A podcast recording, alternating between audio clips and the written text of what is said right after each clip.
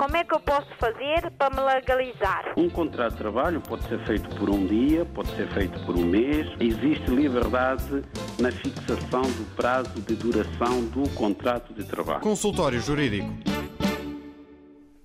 Ora viva, sejam bem-vindos. Estamos a abrir mais uma edição do Consultório Jurídico, como é habitual sábado à hora do almoço.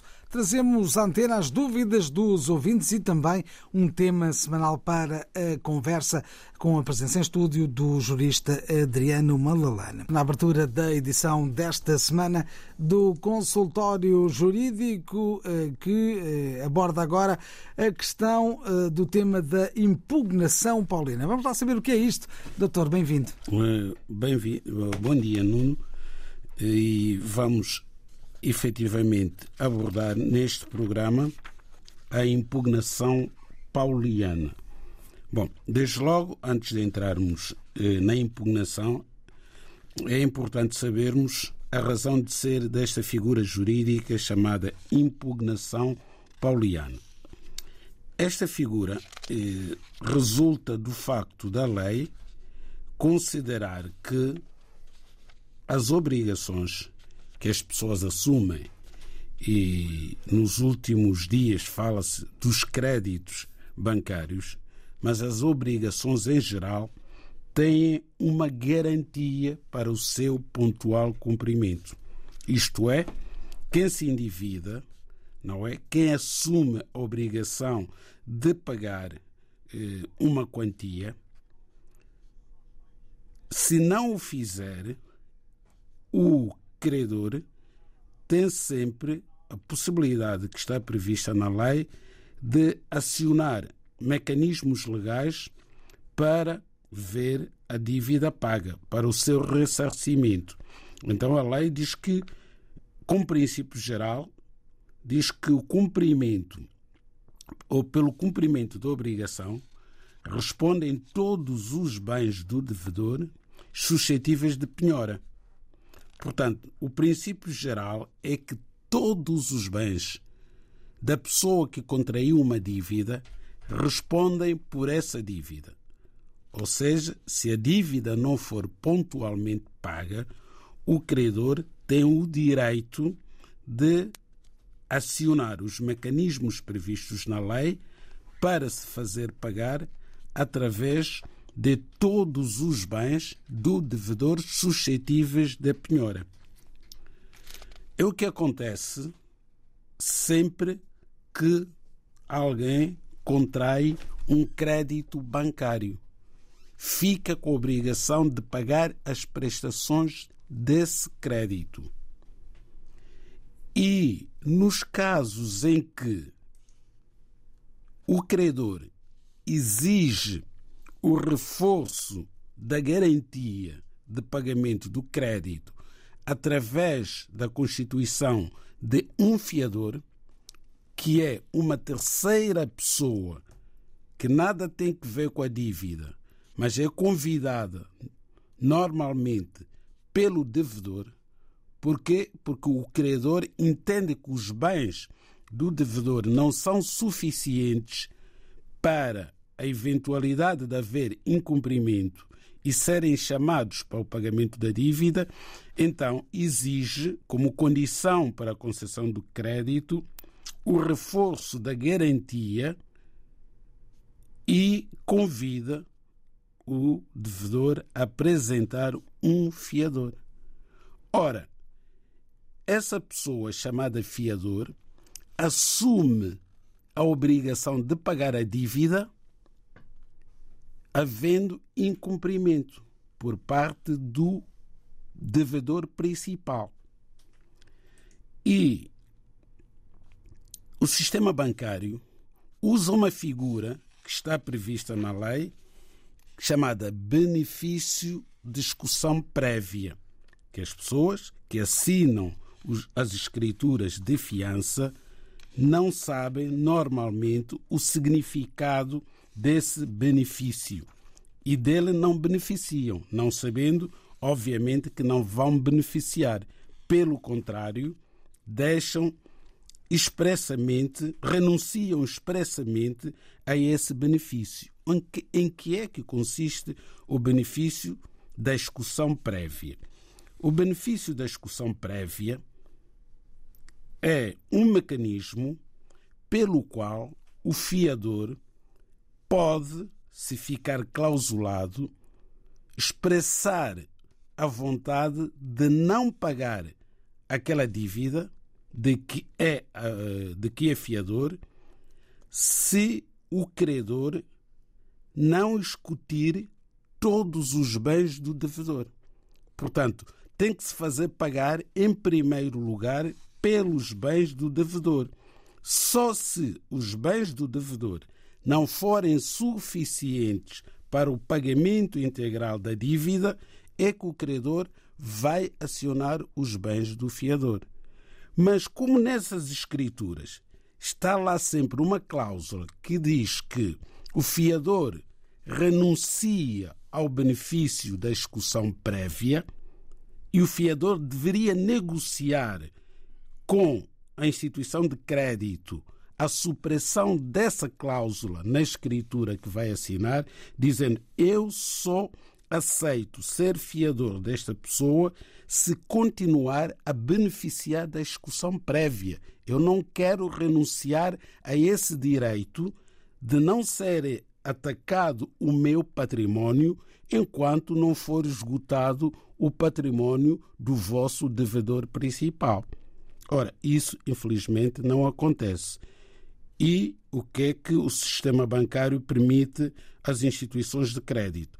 Que ataquem o património do fiador, mesmo não tendo esgotado, digamos assim, os bens do devedor principal. Nem se dão muitas vezes ao trabalho de ir aos bens do devedor principal, porque muitas vezes esses bens são de difícil execução e vão àqueles bens que estão ali à mão de semear que são os bens do fiador. Ora, isso na perspectiva do credor. Mas o credor também, eh, a lei dá-lhe algumas prerrogativas. Nós sabemos que há casos em que os devedores subtraem intencionalmente os seus bens para que o credor não possa, portanto, prevalecer-se do direito que tem de executar esses mesmos bens. E como é que é feita essa subtração de bens? É feita, em alguns casos, através desta figura chamada impugnação pauliana. Portanto, são aqueles casos que o devedor eh, vende ou doa os seus bens, reduzindo essa garantia patrimonial, que são os seus bens, doa a terceiro para que quando vier o credor, não encontre esses bens na sua esfera jurídica ou patrimonial. Ora, essa doação ou essa venda pode ser considerada nula se se provar que foi feita com a intenção de diminuir a garantia patrimonial que são os bens do devedor, prejudicando o seu credor. O credor tem, porém, um prazo para acionar a impugnação pauliana, que é o prazo de cinco anos contados da data do ato impugnável, da doação ou da, da venda, que é uma venda fictícia, muitas vezes, é uma venda anulável, porque é uma venda fictícia de um determinado bem, para escapar, digamos assim, à esfera jurídica patrimonial do devedor, eh, fazendo uma simulação. Ora, esses atos são anuláveis, são considerados nulos, aliás, se se provar que houve essa intenção, tendo havido inclusivamente má fé. Má fé é o conhecimento que o devedor e o terceiro, que é chamado nesta relação jurídica, a receber aqueles bens do devedor, eh, que através de um negócio simulado, havendo conhecimento de ambos de que aquele negócio é um negócio simulado, então é feita, é declarada nulidade desse ato jurídico, os bens revertem diretamente a favor do credor, já nem passam pelo devedor. O credor vai buscá-los a terceiro que está de má fé, que aceitou fazer um negócio simulado com vista a prejudicar o credor daquela pessoa com quem fez o negócio simulado. O consultório jurídico da RDB África está cada vez mais perto de si. Envie as suas dúvidas ao Dr. Adriano Malalane através do e-mail consultóriojurídico.rtp.pt e ouça as respostas ao sábado ao meio-dia na IRDP África. Consultório Jurídico. Estamos aqui para ajudar. Estamos aqui para ajudar e por isso podem continuar a deixar as vossas mensagens através do WhatsApp. O número é o habitual 00351 da Rede de Portugal e depois 96712 5572. 96 712 5572. Também podem continuar a ligar para os números habituais 21 382 0022, 21 382 0022 e 21 382 0023, ambos da rede de Portugal 00351 como prefixo. E vamos começar por responder aos nossos ouvintes. Começo por recuperar eh, o, a informação que veio da parte do Sr. Duarte Mendes, não manda a mensagem por inteiro, mas acho que conseguimos depreender o que quer dizer. Bom dia, eh, estou reformado em Angola há quatro anos e vivo em Portugal e tenho feito a prova de vida na Embaixada de Angola em Lisboa. Devido à Covid-19, a prova de vida foi suspensa e quando reabriu não, não tomei conhecimento antecipadamente e, por causa disso mesmo, eh, neste momento está suspensa. O que é que posso fazer? Bom, o senhor Duarte Mendes, portanto, que é reformado em Angola há quatro anos, recebia normalmente a sua pensão e fazia a respectiva prova de vida no Consulado de Angola em Lisboa até a entrada da pandemia, em que essa prova de vida foi suspensa. Portanto, deixou de poder fazer a prova de vida durante dois anos no Consulado de Angola. Agora, constatou efetivamente que a pensão foi suspensa. Ora, desde logo tinha a obrigação de, eh, fim da pandemia, contactar imediatamente as autoridades angolanas para saber se este processo tinha sido retomado pelo consulado. Ou então deslocar-se pessoalmente a Angola e, junto da Segurança Social angolana, fazer a prova de vida. Não o fez e a pensão foi suspensa. Foi suspensa porquê? Porque as autoridades angolanas não têm conhecimento se o nosso ouvinte Duarte Mendes ainda é, é pensionista. Ora, sendo pensionista como é, tem que justificar o facto de não ter feito prova de vida atempadamente e requerer que a pensão seja retomada com direito aos retroativos da pensão que não foram pagos. Portanto, aqueles valores da pensão que não foram pagos por não ter havido prova de vida quando devia ter sido feita, não revertem a favor da instituição com obrigação de pagar a pensão, isto é, a Segurança Social de Angola. Esses créditos são do pensionista.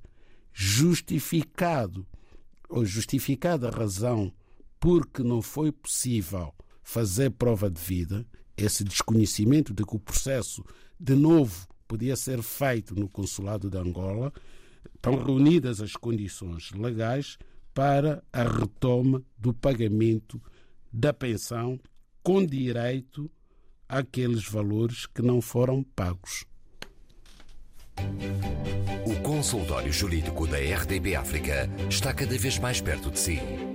Envie as suas dúvidas ao Dr. Adriano Malalane através do e-mail consultóriojurídico.rtp.pt e ouça as respostas ao sábado ao meio-dia na IRDP África.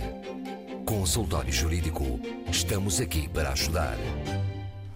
Ora, muito bem, temos falado bastante aqui sobre a questão da lei da nacionalidade e há poucos dias, há poucos programas, houve um ouvinte que falou de uma petição que uh, teria uh, apresentado, e falou mesmo de uma carta também enviada a vários uh, titulares de, de, de, cargos públicos em Portugal, fazendo referência a essa petição.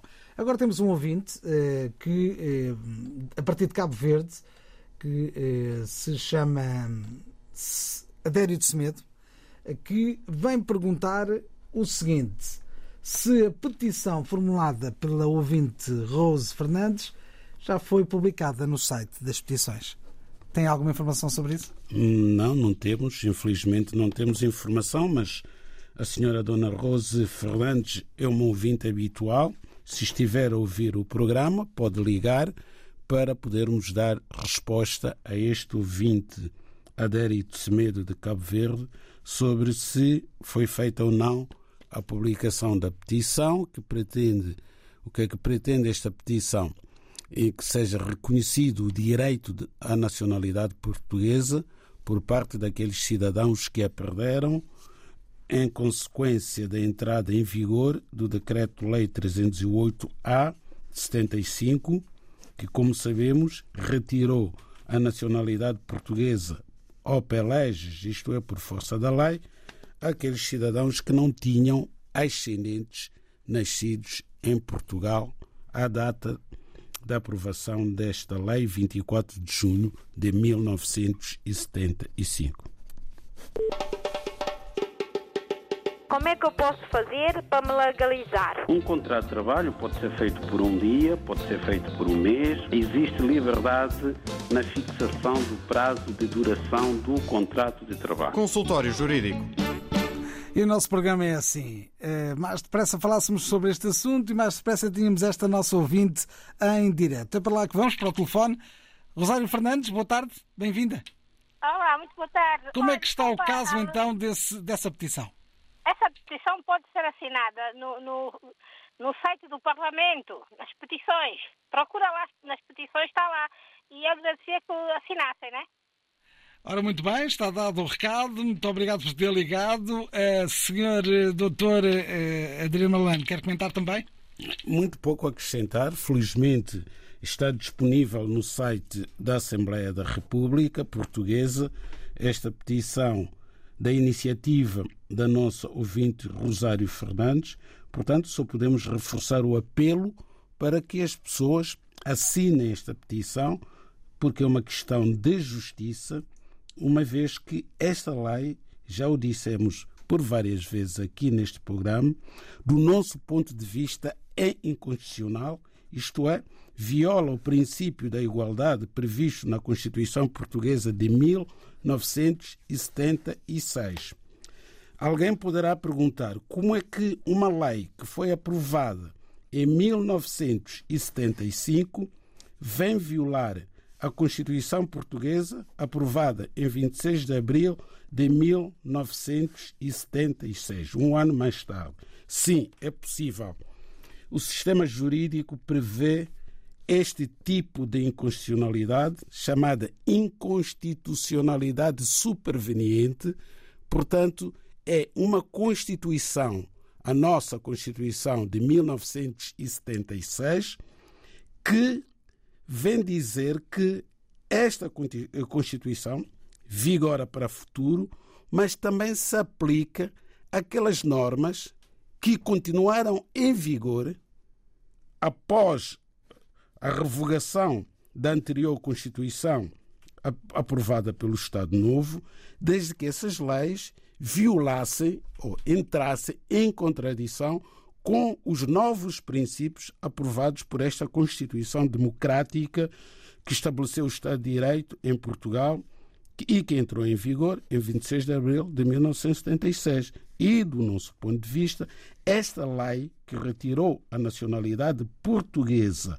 aos cidadãos outrora portugueses apenas e só porque os seus ascendentes não são naturais da metrópole, Portugal continental, Açores e Madeira, do nosso ponto de vista, repetimos, esta lei é inconstitucional.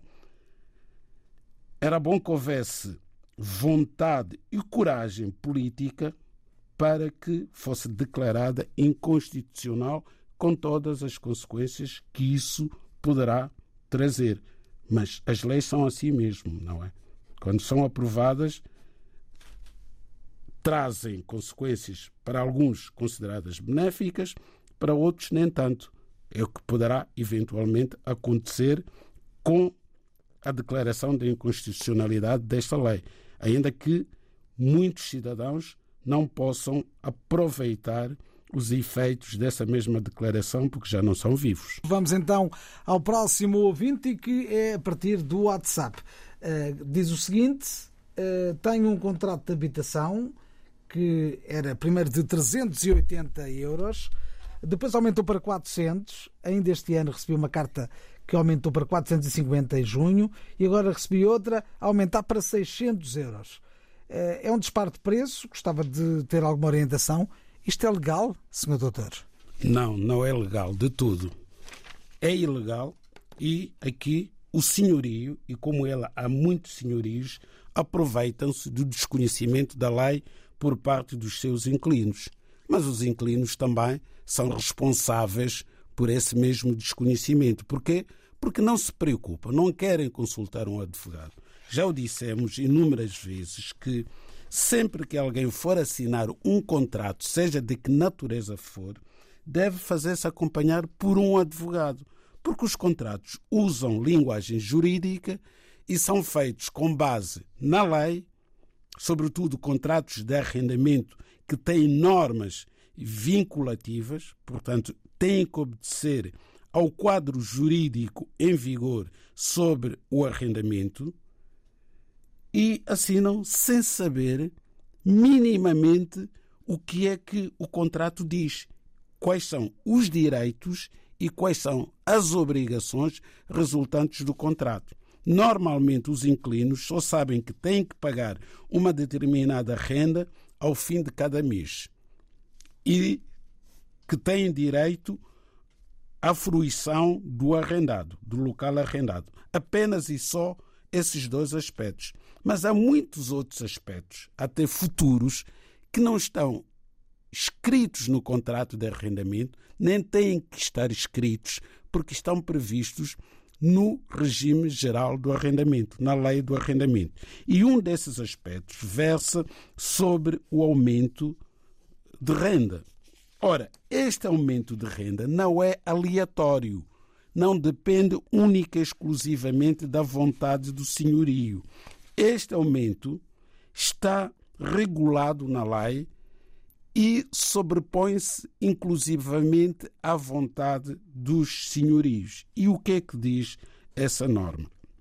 Diz que todos os anos o senhorio pode aumentar a renda, mas esse aumento está limitado ao valor estabelecido por uma portaria do Ministério das Finanças que é aprovada todos os anos em outubro. Logo, os inquilinos têm a obrigação de defender os seus interesses, fazendo o quê?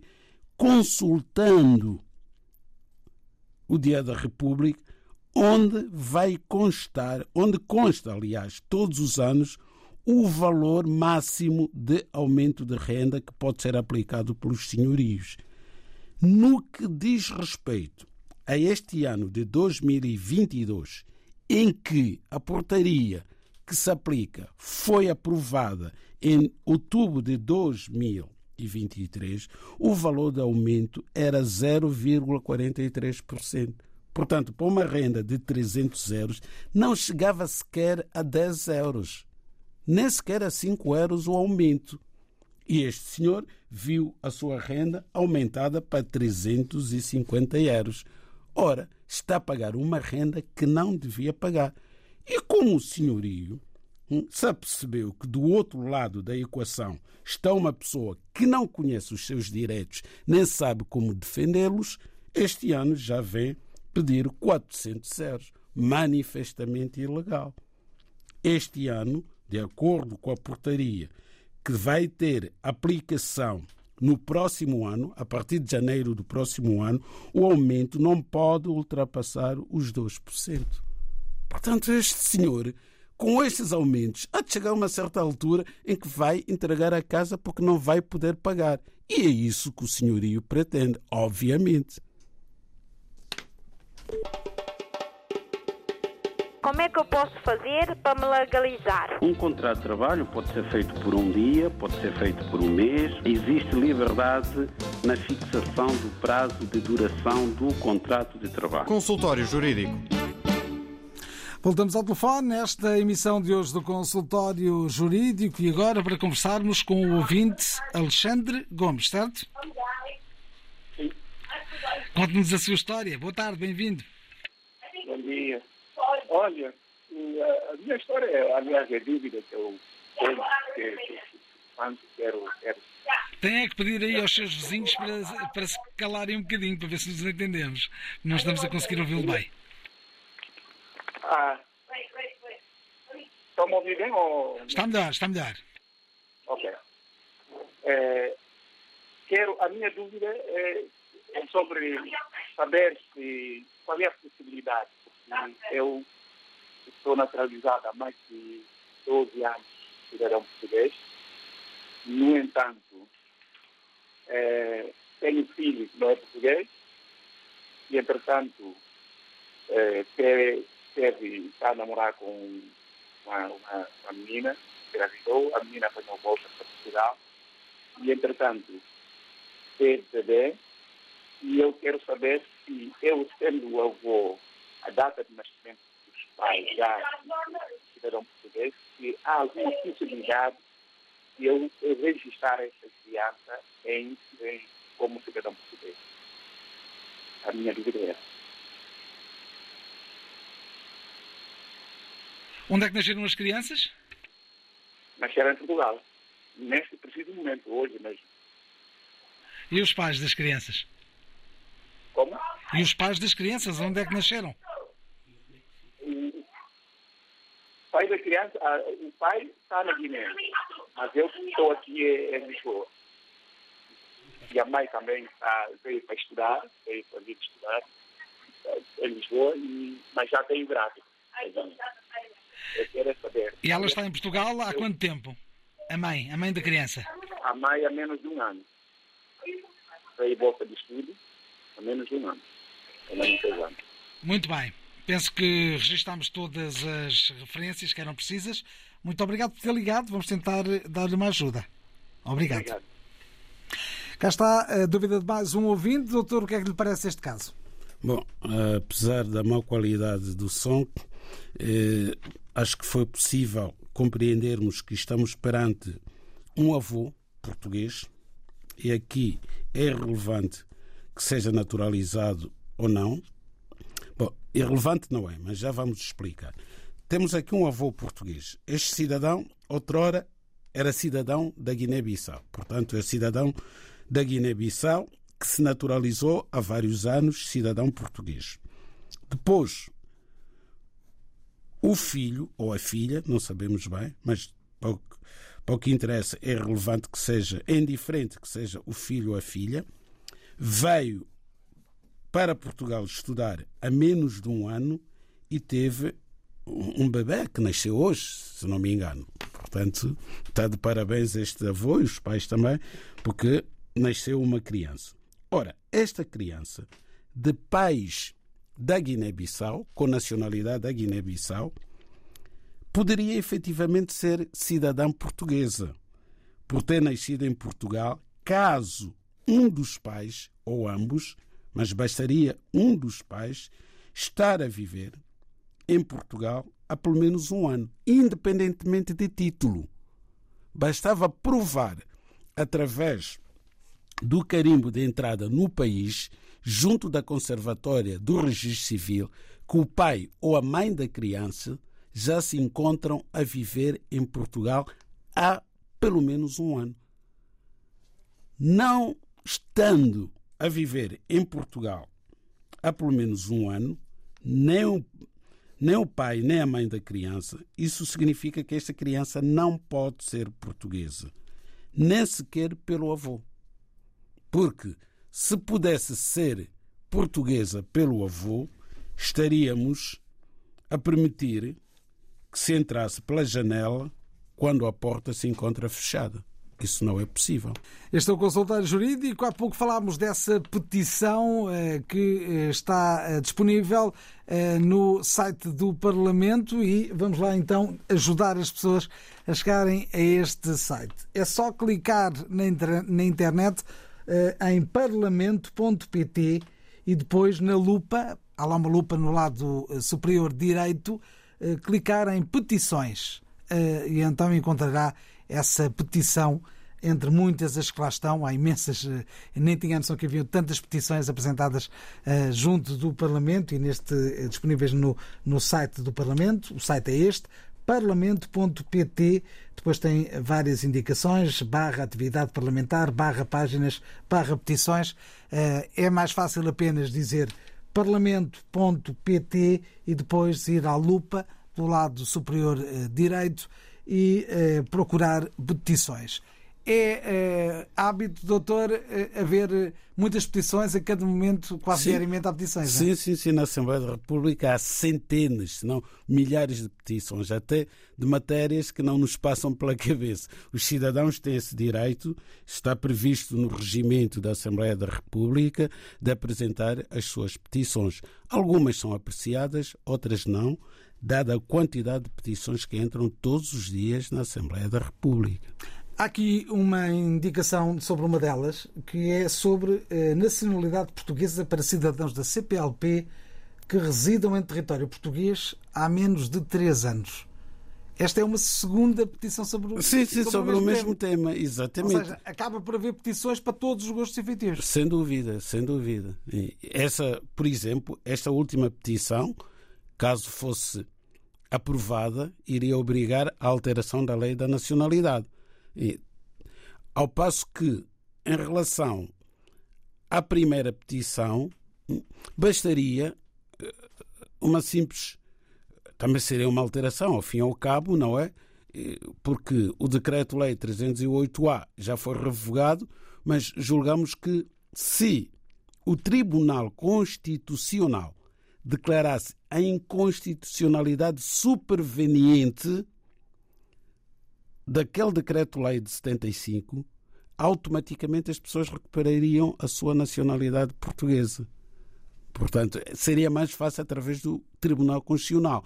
Então, esta petição pode visar o quê? Convidar os deputados a apresentar um requerimento para a declaração de inconstitucionalidade junto ao Tribunal Constitucional. Sabemos que tem que ser um determinado número de deputados, também pode ser eh, a Procuradora-Geral da República, não é? Também pode apresentar, requerer a declaração da inconstitucionalidade superveniente desta lei. E os, os presidentes dos governos regionais também. Só nós, os cidadãos, não temos essa faculdade de irmos diretamente ao Tribunal Constitucional, senão tínhamos ido ao Tribunal Constitucional requerer a declaração da inconstitucionalidade. Só se esta inconstitucionalidade for invocada num processo concreto. Aí o cidadão pode, não é? eh, Requerer, através do seu advogado, a declaração da inconstitucionalidade. Mas tem que ser num processo concreto em que esse cidadão, não é? Eh, Seja requerente da nacionalidade portuguesa. Agora, sem ser num processo concreto, só por iniciativa desses órgãos de soberania é que pode o Tribunal Constitucional apreciar esta matéria. Aproveito para perguntar, há duas indicações no mesmo site e no que diz respeito a estas petições. Eh, Uma das indicações em relação a um dos casos, era o caso da, da da- desta petição sobre a nacionalidade portuguesa para cidadãos da CPLP, eh, diz que aguarda deliberação sobre a sua admissibilidade. E depois há uma outra abaixo, que tem sobre outra matéria, em concreto sobre a atribuição de um complemento de pensão eh, A idosos? eh, não, a reformados eh, bancários, que diz em apreciação. Ah, pois, já qual é a foi, diferença? já foi admitida. Então quer dizer que esta que citámos de, de- para cidadãos da CPLP é um exemplo de que está ainda em análise. Vá lá, vá lá, não é? Sim, sim, sim. Aguarda a sua admissão. Porque depois da admitida vai ser analisada. Ou seja, e, e depende do quê? Depende do número de pessoas que assinarem a petição? Não ou, baixa o número de pessoas. Ou, ou os critérios que estão na Ah, base? Depois já há critérios internos que estão no regulamento do, do- da, Assembleia, da Assembleia da República.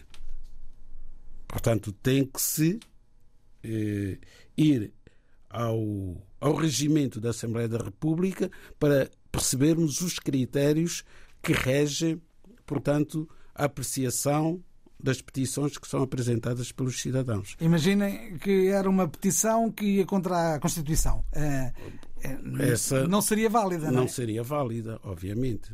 É um dos requisitos que está no regimento. E não há tempo para mais. Chegamos ao final do consultório jurídico de hoje. Na próxima semana estamos de regresso a esta hora. Como é que eu posso fazer para me legalizar? Um contrato de trabalho pode ser feito por um dia, pode ser feito por um mês. Existe liberdade na fixação do prazo de duração do contrato de trabalho. Consultório Jurídico